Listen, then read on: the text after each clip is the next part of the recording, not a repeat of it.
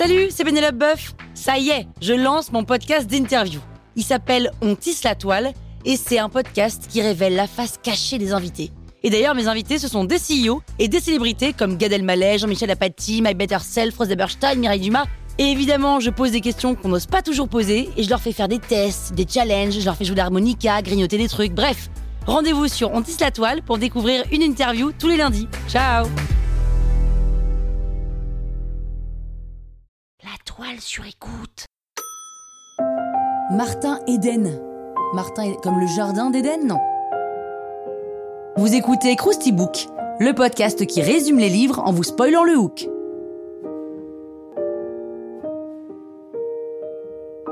Allez, je vous rafraîchis la mémoire. Martin Eden est un roman de l'écrivain américain Jack London, publié aux États-Unis en 1909. L'histoire se passe dans les années 20 à San Francisco, et aussi fou que ça puisse paraître, le personnage principal s'appelle Martin Eden. Si, si, je vous jure, c'est dingo. Martin est un jeune matelot né dans les quartiers misérables d'Oakland, en Californie, et un jour, une bagarre éclate, et il se retrouve à défendre un jeune homme qui, pour le remercier, l'invite à dîner chez lui. À cette occasion, Martin rencontre Ruth Morse, la sœur du type en question, et tombe aussitôt fou amoureux d'elle, évidemment. Russe, on va l'appeler Russe, hein, parce que c'est Ruth, mais bon, avec l'accent, c'est mieux Russe, est belle et cultivée, et puis riche aussi, alors que Martin, pas du tout. Le coup classique, quoi. Martin décide, pour plaire à Russe, de se mettre à étudier. Il va à la bibliothèque, dévore tous les livres qu'il peut et apprend à s'exprimer de manière à se fondre dans les milieux aisés. Martin découvre qu'en fait, il a une intelligence hors norme, c'est juste qu'il avait jamais eu l'occasion de le constater. Là d'où il vient, le plus important, c'est de savoir boire, se battre et travailler dur. Martin se rend compte qu'en fait, il est surtout assoiffé de connaissances et qu'il est possible de se battre pour réussir. Il devient plus savant que les bourgeois qui l'entourent, et très vite, il va même se dire que ces gens qui lui faisaient forte impression sont en réalité médiocres. Et là, c'est la désillusion. Soudain, une idée lui vient qu'il ne va pas le lâcher, il veut devenir écrivain. Il se met alors à écrire, écrire, écrire, écrire, écrire, écrire, écrire. Il écrit inlassablement des nouvelles, des romans, des poèmes. Il survit difficilement grâce à des petits boulots qui lui permettent de payer tout juste de quoi envoyer ses manuscrits. Et en parallèle, Russe a accepté de se fiancer avec lui, mais elle lui demande de trouver une vraie situation pour pouvoir l'épouser. Martin refuse parce qu'il est sûr qu'il sera écrivain et rien d'autre. Il en est persuadé. Russe ne croit pas vraiment en son talent, c'est là où quand même elle déconne un peu, elle est convaincue que c'est peine perdue. Et un jour, elle en a marre que son mec soit un pauvre type à la poursuite d'un rêve inaccessible, alors elle le quitte, et Martin est au plus bas. Et c'est à ce moment-là qu'une de ses nouvelles est remarquée et qu'elle est publiée. Et du jour au lendemain, Martin Eden devient connu, immensément connu. Et tous les autres textes qu'il avait écrits jusque-là intéressent les maisons d'édition, évidemment. Et il devient hyper riche. Et tous ceux qui l'avaient rejeté l'acclament, évidemment. Tous ceux qui avaient été odieux avec lui deviennent sympas, évidemment. Bref, il est invité partout là où on lui refusait l'entrée quelques mois plus tôt.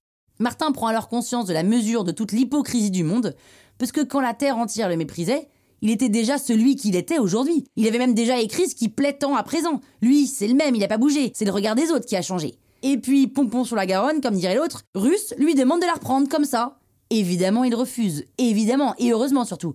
Et puis, il est tellement saoulé de tout ça, en fait, qu'il saute dans un bateau et se laisse couler dans la mer. Sans boussole, sans rame, sans port à l'horizon, il se laisse aller à la dérive sans lutter davantage, puisque lutter c'est vivre et que vivre c'est souffrir. Wow Cette claque Ce roman, c'est un peu l'histoire de Jack London lui-même, hein, ce qui le rend encore plus fascinant, parce que Jack est bien un autodidacte issu de la classe laborieuse. Il est aussi cet auteur qui vendra de son vivant 2 millions d'exemplaires du livre L'appel de la forêt, ce qui fait que du jour au lendemain, il est devenu l'un des écrivains américains les mieux payés du début du XXe siècle. C'est beau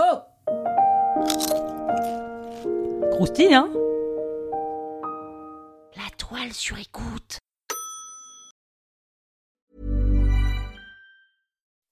When you make decisions for your company, you look for the no-brainers. If you have a lot of mailing to do, stamps.com is the ultimate no-brainer. Use the stamps.com mobile app to mail everything you need to keep your business running with up to 89% off USPS and UPS. Make the same no-brainer decision as over 1 million other businesses with stamps.com. Use code PROGRAM for a special offer. That's stamps.com, code PROGRAM.